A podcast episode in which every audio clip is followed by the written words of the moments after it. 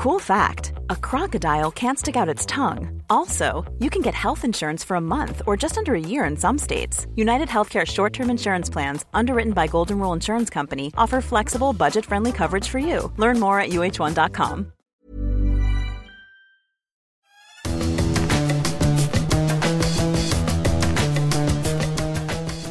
Alors, dans les fous du volant, on aime bien avoir des invités. euh, alors, parfois très connus. Bernard Asset, c'est quelqu'un qui, dans le monde de la Formule 1, euh, alors est connu. Ceux qui sont un petit peu en retrait, par contre, je suis désolé Bernard, c'est peut-être pas très très gentil de dire ça. Votre nom dira peut-être rien. Vous faites partie des grands photographes français de la Formule 1. Euh, J'ai envie de dire, des, bah, ça doit être des copains, j'imagine. Ou alors, ça se trouve, vous les appréciez pas du tout. Je vais faire un gros impair, mais je sais pas, des Jean-François Galeron, des, des, des François Flamand. C'est oui, c'est des copains. Ah, oui, oui, c'est absolument Voilà. des amis, certains, et des copains, et on, on s'entend tous très bien dans, dans l'ensemble euh, entre photographes. Alors, on est particulièrement heureux de vous recevoir parce que les photographes ont forcément un regard un petit peu particulier sur, euh, sur la discipline qu'est euh, la Formule 1. Et vous avez un parcours quand même euh, qui, qui remonte pas qui remonte pas à hier. Stéphane, tu, tu, tu nous présentes Bernard Asset Bah, 1979, c'est votre première saison euh, complète euh, en Formule 1. Euh, un univers qui est euh, extraordinaire parce que euh, c'était encore euh, l'époque où euh, les photographes, les journalistes euh, étaient copains avec euh, les pilotes, avec les patrons d'équipe. Maintenant, c'est beaucoup plus cloisonné. Euh, Faites-nous encore un petit peu rêver. En 79, qu'est-ce qui était euh, possible qui ne l'est plus aujourd'hui? Comment on faisait pour rentrer dans le paddock en 79 Bon, bah déjà, euh, moi, en ce qui me concerne, j'avais la- on on rentrait assez facilement, mais en ce qui me concerne, j'avais pas de souci. J'étais accrédité par euh, le magazine euh, pour lequel je commençais à travailler, puisque c'était en plus le, début du magazine, le Grand Prix International, qui a été créé par, euh, par Michel Hommel. Et donc, j'étais- accrédité euh, comme un vrai pro, quoi. Donc, il n'y avait pas de souci de ce côté-là. Et effectivement, bah, on rentrait partout. On était très peu nombreux, il faut reconnaître, surtout, de, surtout des Français, le clan des Français était très réduit à l'époque. Et, on rentrait dans les garages, on, déjeunait euh, avec les écuries, avec les pilotes euh, chez Renault ou chez, Gitane, enfin Ligier, euh, qui nous invitait quelquefois, ou chez Elf par la suite. Euh, le soir, on se retrouvait souvent euh, dans des restos avec, euh, des pilotes, euh, entre journalistes aussi. Voilà, c'était très convivial. Et voilà, qui ça, ça a beaucoup changé, c'est sûr. C'était une époque où il y avait, euh, on se souvient de cette photo, je crois, sept euh, pilotes français euh, engagés en Formule 1. C'était euh, une époque dorée. Ouais, ouais, ouais, c'était une époque dorée. C'était bah, les résultats de cette fameuse filière ELF créée par François. Euh, donc, avant ça, il y avait eu le- les écoles de pilotage pour, pour, former des pilotes, donc les, les- la fameuse école Winfield, avec les, les volants ELF et, au Paul Ricard et à Manicourt. Bon, pré- précédemment, ça s'appelait le volant Shell d'ailleurs. Et, donc tous, tous les pilotes français que j'ai moi j'ai connus à ma première saison, donc en 79, les, les fameux sept mercenaires, euh, ils, sortaient tous, euh, pratiquement pas tous, mais de cette filière. C'était quoi les rapports que, que les photographes et que les journalistes d'ailleurs avaient euh, à ce moment-là avec, euh, avec les pilotes? Maintenant, il y a un petit peu de, il y a, il y a forcément un petit peu de distance. Il y a le filtre des, euh, des attachés de presse. Ouais. euh, quand il y en a, quand il y en a qu'une seule, déjà c'est bien. Je, je- Voilà. je- je pense en particulier aux, aux photographes personnels des, des pilotes. Quand est-ce qu'il y en a, il y en a eu? Il y a un garçon comme Jackie Seward qui a vraiment professionnalisé euh, l'image du, euh, du pilote. Il avait peut-être euh, sa façon de communiquer à travers aussi un, photographe personnel. Est-ce que c'était encore un petit peu freestyle, je, je- je vais dire, où il y, avait déjà ces, photographes-là attitrés pour un pilote? Moi, j'ai pas trop le souvenir qu'il y, avait des pilotes, des photographes, je dirais, attitrés à des pilotes. Moi, je l'étais pas en tout cas. Euh, si par exemple, je- mon collègue Jean-François Galeron, je sais qu'il travaillait lui un petit peu pour euh, Rubens Barrichello, un peu plus tard. Ouais. Euh, Mais je pense à, à Bernard Bacalian, si je me trompe pas. Alors Bernard Bacalian, il était, il était assez proche d'Alain Prost, il est toujours d'ailleurs. Et je pense qu'il lui faisait quelques photos, mais je pense qu'il n'y avait pas d'accord vraiment particulier. Euh, je n'ai pas le souvenir de, de- de- tellement de photographes qui vraiment attitrés à des pilotes. Autant maintenant, de nos jours, il y a, il y a des, il y a des photographes attitrés aux équipes, Ouais. mais assez peu aux pilotes en particulier, en tout cas, ou souvent ça, se, ça ne se sait pas en fait. Ouais. ça reste assez discret. Ou... En tout cas, moi, ce qui me concerne, bon, j'ai bon, quelquefois fourni des photos pour Jean Alési, mais, mais c'était amical et c'était, ça faisait pas partie d'un contrat. C'est quoi euh, pour vous les grandes étapes de, de, l'évolution de, de, la Formule 1 comment ça, comment ça a évolué euh, bah, dans votre milieu à vous de, des, photographes? C'est assez particulier parce qu'il faut, euh, faut aller en bord de piste, il faut parfois s'exposer aussi un petit peu au, au danger? Oui, alors bon, il y, a eu, y a eu pas mal de changements. Euh, côté piste, justement, pour, euh, pour parler de la piste, c'est ce qui a le moins changé, puisqu'on a toujours euh, des accès relativement faciles derrière le rail. Ce qui a changé, c'est que maintenant, souvent, en plus, il y a des grillages qui n'existaient pas à l'époque. Et bon, quelquefois, les, organisateurs de, de Grand Prix nous, organisent des, fenêtres dans les grillages qui sont souvent trop petites, malheureusement, pour qu'on puisse travailler de manière confortable. Mais, mais par contre, on continue à aller vraiment presque partout, à part quelques zones rouges. À chaque fois qu'il y a un accident euh, grave, euh, évidemment, la, zone devient rouge, c'est-à-dire interdite aux photographes. Et surtout, le, on voit surtout ça aux 24 heures du Mans, notamment. Ah oui, bah, on se souvient, on a tous en, en, tête hein, cette image de la sortie d'Alan McNish voilà. Euh, qui se retrouve avec des, des, la voiture qui est quasiment dans la, dans la voie où il, y a les où il y a les commissaires et où il y a les, photographes. Sur cette image, on voit d'ailleurs un photographe qui n'a rien, rien vu, rien entendu parce qu'il a les boules caisses. Il, marche tranquillement alors qu'il y a une voiture qui, qui, est en train de voler au-dessus de lui. Euh, non, c'est terrible. Bon, après, on n'est pas à l'abri d'un accident à, n'importe quel endroit. Donc, donc, pour en revenir au changement, c'est ce qui a le moins changé, donc l'accès au bord de la piste. Ce qui a beaucoup changé, par contre, c'est les, garages où, en 79, euh, je rentrais librement dans tous les garages. Je faisais des photos de, des moteurs euh, ouverts, des boîtes de vitesse démontées, des mécaniciens qui travaillaient. Euh, en général, personne ne me disait rien, ou c'était vraiment exceptionnel. Et ça, petit à petit, à la fin des années 80 et au début des années 90, ça a disparu. On a commencé à avoir des garages habillés aux couleurs des sponsors, c'est-à-dire avec des, euh, c'était plus des murs en béton ou en parpaing, c'était vraiment des, parois euh, de plus en plus euh, travaillées et, souvent assez esthétiques d'ailleurs, et avec ensuite des, des, éclairages, des écrans tactiles, etc. Tout ça intégré dans le, dans le, garage. Donc ça, ça a beaucoup changé. Jusqu'au début des années 2000, on pouvait, en, faisant une demande particulière à un attaché de presse, rentrer un petit peu à l'avant du garage sans aller à l'arrière, parce que pareil, pour des raisons de confidentialité. Et puis petit à petit, ça s'est resserré, et ça a été complètement supprimé parce qu'évidemment, il y a eu des abus. Parce que ça, c'est un peu méconnu, mais il y a beaucoup de photographes qui, travaillent euh, pour une écurie et qui font de l'espionnage. Ils sont chargés de, photographier des détails de, de, la voiture concurrente. Donc ça, euh, ça se sait pas trop, mais, mais les, les patrons d'écurie, ils le savent. Donc, euh, du coup, on nous a petit à petit complètement interdit euh, les garages. uniquement les photographes travaillant pour une équipe ou pour un sponsor ont le droit de pénétrer dans les, dans les locaux. Ça, ça relève vraiment d'une parano. avant, globalement, c'était Ferrari contre des écuries indépendantes avec un moteur Ford, point, et ça tournait comme ça. Et puis, on a vu arriver Honda, Renault, etc. Est-ce que c'est à l'arrivée de Honda, le combo Honda-McLaren, où tout s'est un petit peu dégradé? On sait que Rondonis aussi était assez euh, jaloux de ses secrets, un petit peu parano quand vous euh, dites aussi que euh, à l'intérieur des stands, ils ont commencé à repeindre aux couleurs. C'est lui aussi qui a peint la coque même des voitures du carbone quand on enlevait la carrosserie, eh bien, on n'enlevait le pas sponsor puisqu'on le voyait derrière. Tout ça, c'était très très pensé, mais on, a l'impression que là, il y a eu un coup d'accélérateur quand même dans ces années-là. Mm. Effectivement, et pour parler de, vous parlez de Rod Nice, euh, je crois qu'il a été le premier un jour à, faire peindre le sol d'un garage en, gris, euh, en peinture, alors que habituellement les garages étaient toujours bruts, euh, bruts de béton. Et ça avait surpris tout le monde, les organisateurs, de, voir un, garage gris, nickel, comme, comme, le sol d'un hôpital. Quoi.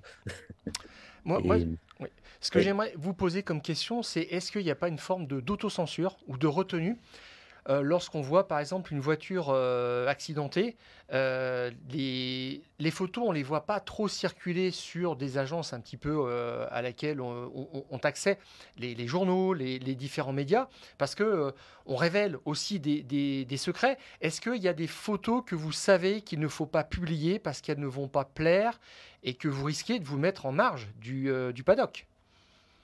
Effectivement, quand il y a un accident, que la voiture est soulevée par une grue et qu'on découvre le, fond plat de la, monoplace, souvent on voit les, mécaniciens qui se précipitent pour mettre une bâche, mais quand ça se passe à l'autre bout du circuit, bah, ils sont pas là, et donc souvent les photographes en profitent. Euh, je pense que maintenant, c'est, peut-être un peu moins, pire qu'il y a, il y a une, une quinzaine d'années, où là, vraiment, on pouvait se faire repérer, se faire mal voir parce qu'on avait publié telle ou telle photo. Je pense que du coup, maintenant, ça, c'est peut-être un peu passé, et puis les voitures sont bien protégées euh, de manière à ce qu'on ne voit pas trop les détails. Ce qui n'empêche qu'on voit bien à la télévision sur la, grille de départ. C'est ce que j'allais dire. C'est le barrage des mécaniciens. Oui, tout à fait. C'est les caméras aujourd'hui qui ont pris euh, quelque part un petit peu le, relais de ces indiscrétions. Ouais.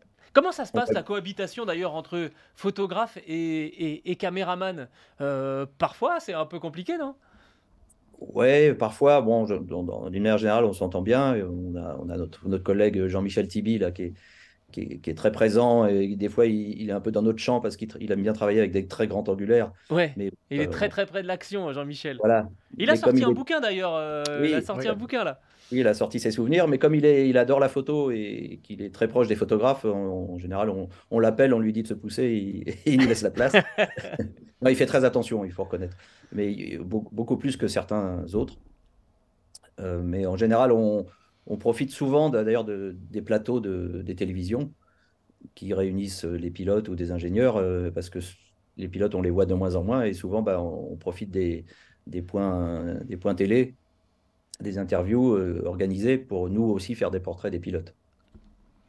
Est-ce que vous retenez un moment particulier? Est-ce qu'il y a un moment que vous attendez dans le week-end, euh, au gré de vos déplacements ou des, des rencontres euh, qui vous permettent d'être un petit peu plus créatif ou de montrer des choses que... Là, le, but, c'est vraiment la photo ou le, le, point de vue que les autres, les collègues n'ont pas vu. Est-ce que vous, retenez des choses euh, que vous avez euh, parfois saisies? Bah, moi, ce que j'aime bien faire, et puis d'autres, aussi d'ailleurs, c'est, un peu arpenter le, la pit lane ou le paddock tard le soir, par exemple, en, espérant euh, qu'un pilote ou qu'un Hamilton euh, va rentrer dans le garage à 19h alors qu'il n'y a plus personne, juste pour parler avec euh, les mécaniciens ou pour jeter un coup d'œil sur sa voiture.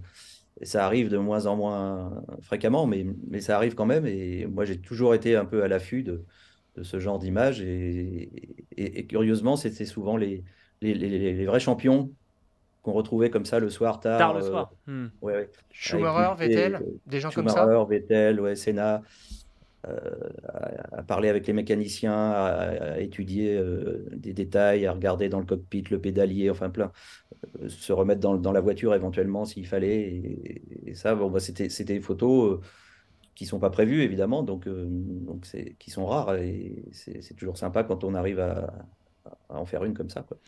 Je, voyais, Stéphane avait, avait noté notamment l'arrivée du, euh, du Halo, euh, qui a dû être un, vrai problème euh, pour, les, pour les photographes, parce que ça, ça complique beaucoup la tâche. on sait que un des, un des objectifs, c'est d'essayer d'avoir le regard du, pilote. Avec le Halo, ça devient encore plus compliqué. Ce qui est même plus compliqué que ça, c'est quand sont arrivées les protections latérales au niveau des épaules qui ont relevé un petit peu, qui ont commencé à cacher le casque.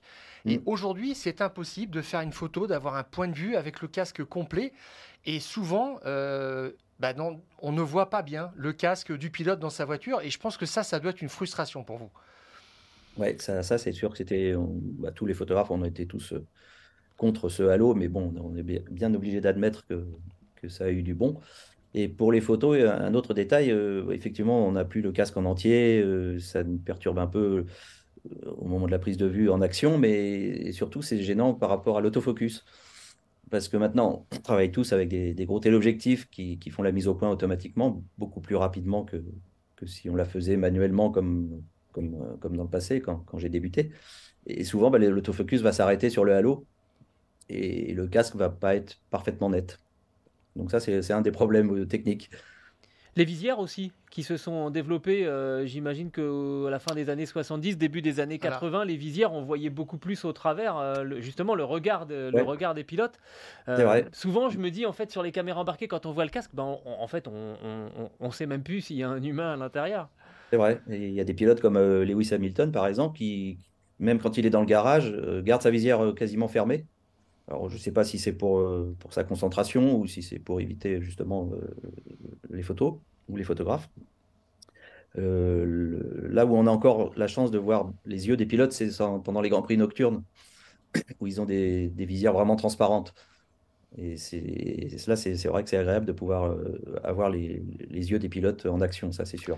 Mais par contre, ça doit être un, un enfer, je ne sais pas, mais ça pousse, ça révèle peut-être ces ambiances nocturnes, les meilleurs techniciens de la, photographie, parce que c'est quand même extrêmement difficile d'avoir une photo euh, nette. Forcément, euh, l'objet Formule 1 va très très vite, avec très peu de lumière, c'est pas une bonne combinaison. comment est-ce que vous avez euh, ressenti cette arrivée? Alors après, quand on fait euh, des photos 24 heures du Mans, on est un petit peu habitué, mais c'était encore quelque chose de différent euh, en Formule 1.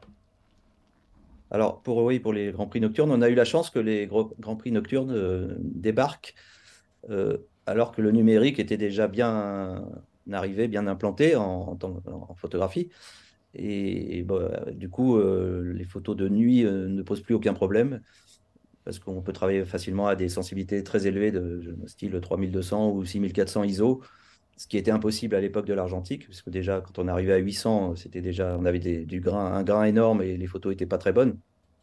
Et du coup, euh, du coup, c'est presque plus du tout un problème. Euh, et au contraire, on a des très bons rendus euh, parce que les, les, circuits et les pistes sont quand même très très bien éclairés. Et on a, on a un résultat qui est plutôt pas mal dans les grands prix de nuit.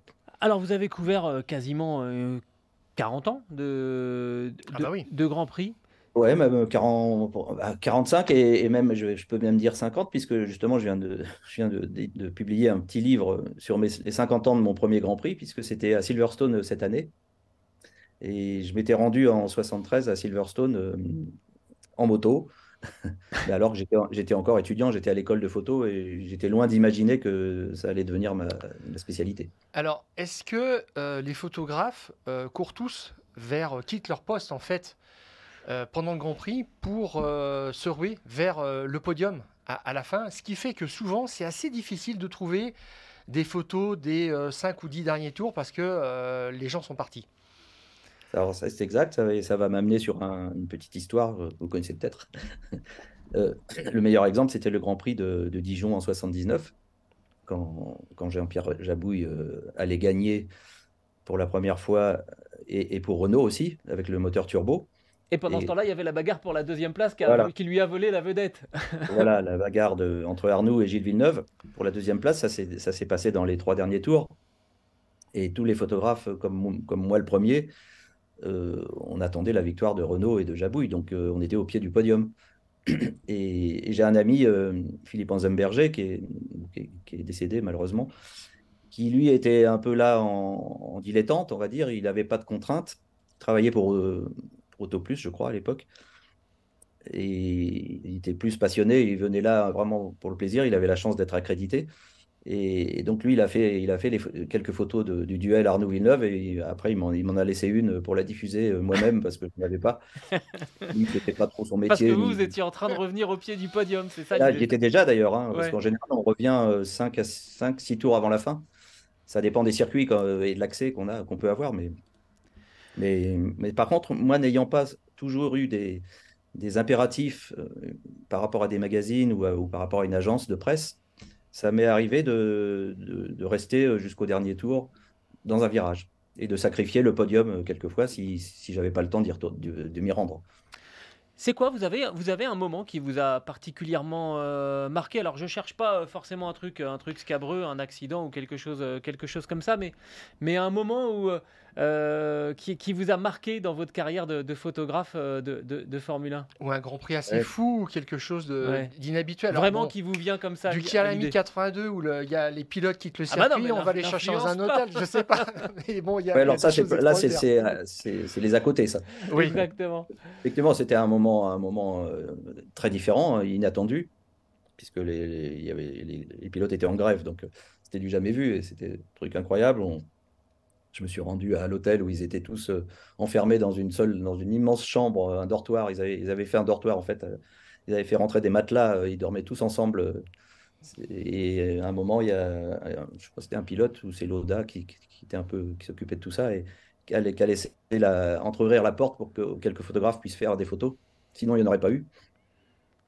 Et sinon, je pense à un autre, un autre, un autre moment. On parlait du dernier du podium le, Grand Prix de France 93 à Magnicourt, ben, j'avais décidé de ne pas aller euh, au podium euh, tout de suite et de rester dans l'épingle d'Adélaïde, au cas où, comme souvent d'ailleurs, euh, dans les derniers tours, il se passe quelque chose. C'est là qu'il y, a des dépassements qui arrivent, etc. Et donc j'étais resté dans, ce virage et pour le tour d'honneur, parce que dans ce cas-là, comme je, sacrifie le podium, du coup j'attends le, pilote qui, va saluer le public. Et là, ce qui s'est passé, c'est que juste avant l'épingle d'Adélaïde, il y a un spectateur qui a enjambé les grillages du circuit avec un drapeau français et qui, qui, a, qui a, tendu ce drapeau à Alain Prost. Et Alain Prost s'est arrêté, curieusement, pour saisir le drapeau et a terminé le tour d'honneur avec cet énorme drapeau euh, tricolore. Et, je crois que je peux, je peux me vanter d'avoir eu la, la, meilleure photo de, de ce moment-là. Et d'ailleurs, Renault s'en est servi, il l'a utilisé parce que c'était. Bon, bah, eh après, illustrer le, dernier titre, le quatrième titre d'Alain Prost euh, avec Renault et Williams en Formule 1, bah, c'était la photo parfaite. Quoi. Est-ce qu'il y a des... Euh, oui. Y a des pilotes aujourd'hui qui euh, sont plus faciles à travailler que, que d'autres? Est-ce qu'il y en a que vous appréciez? Les pilotes se sont rajeunis aussi, les comportements ont changé. On a affaire à des, à des gens qui sont, euh, qui sont formés, qui des produits marketing. Hein, je voulais pas prononcer le mot, mais c'est voilà, je, ne trouve pas autre chose. Et est-ce que ça, ça, euh, on a perdu en, en authenticité, pardon? Oui, certainement. Alors pour moi, ça fait quand même 5-6 ans que je, ne vais plus sur les grands prix d'une manière régulière. J'en suis seulement deux ou trois chaque année. Euh, on n'a plus aucun contact avec les pilotes. Euh, alors, n'allant pas à tous les grands prix, c'est sûr que ça n'arrange pas les choses. Je pense que si j'allais à tous les grands prix, je, pourrais quand même euh, dire trois mots aux Français déjà dans le paddock, comme c'était le cas euh, quand j'y étais encore il y a, a 5-6 ans, 7-8 ans. mais sinon, on, ne peut quasiment pas les arrêter. Souvent, ils se déplacent dans, le paddock en trottinette pour, pour justement pour pas être interpellés par les journalistes ou par les photographes. Donc on est obligé de, voler des photos finalement. Ou, d'aller dans les, conférences de presse quand on, est quand on est admis, parce que souvent on n'est pas admis, justement parce que les, attachés de presse ou les managers euh, ne souhaitent pas avoir des photos de ces moments-là, à part les conférences officielles où là on a le droit d'aller.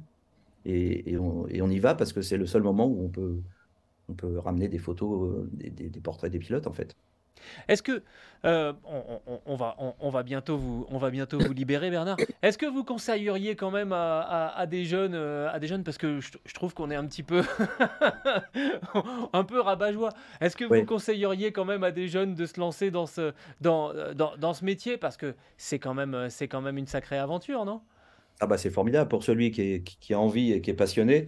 Il y aura toujours une place, c'est sûr.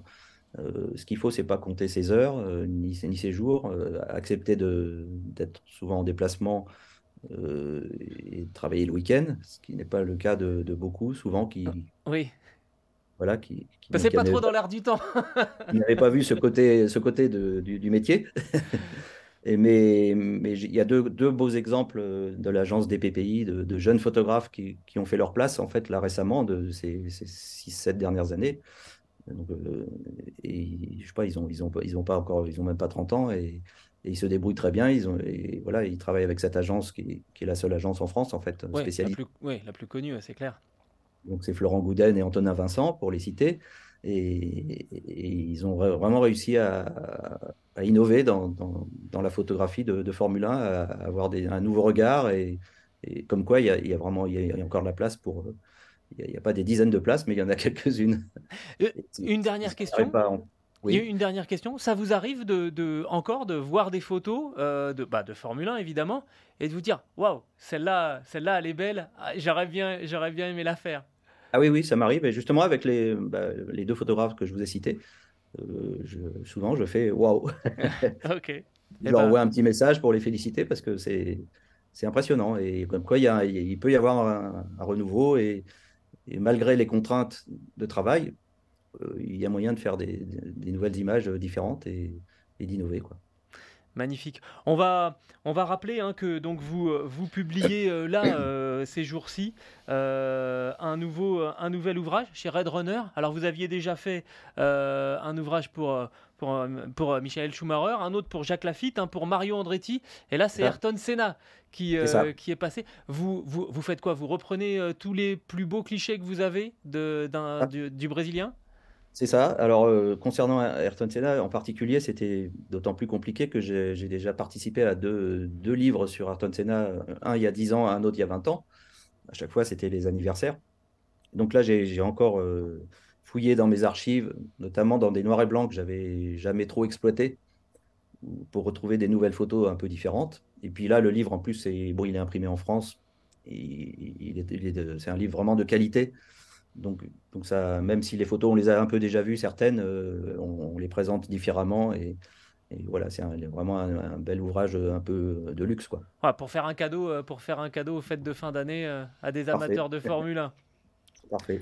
Merci beaucoup Bernard d'être euh, d'être venu nous visiter dans, dans, les fous du volant.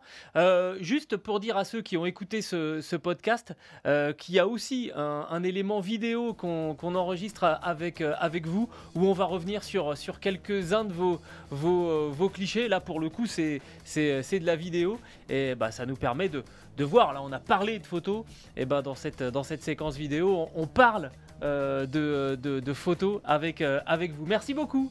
Voilà, merci à vous. Merci Bernard.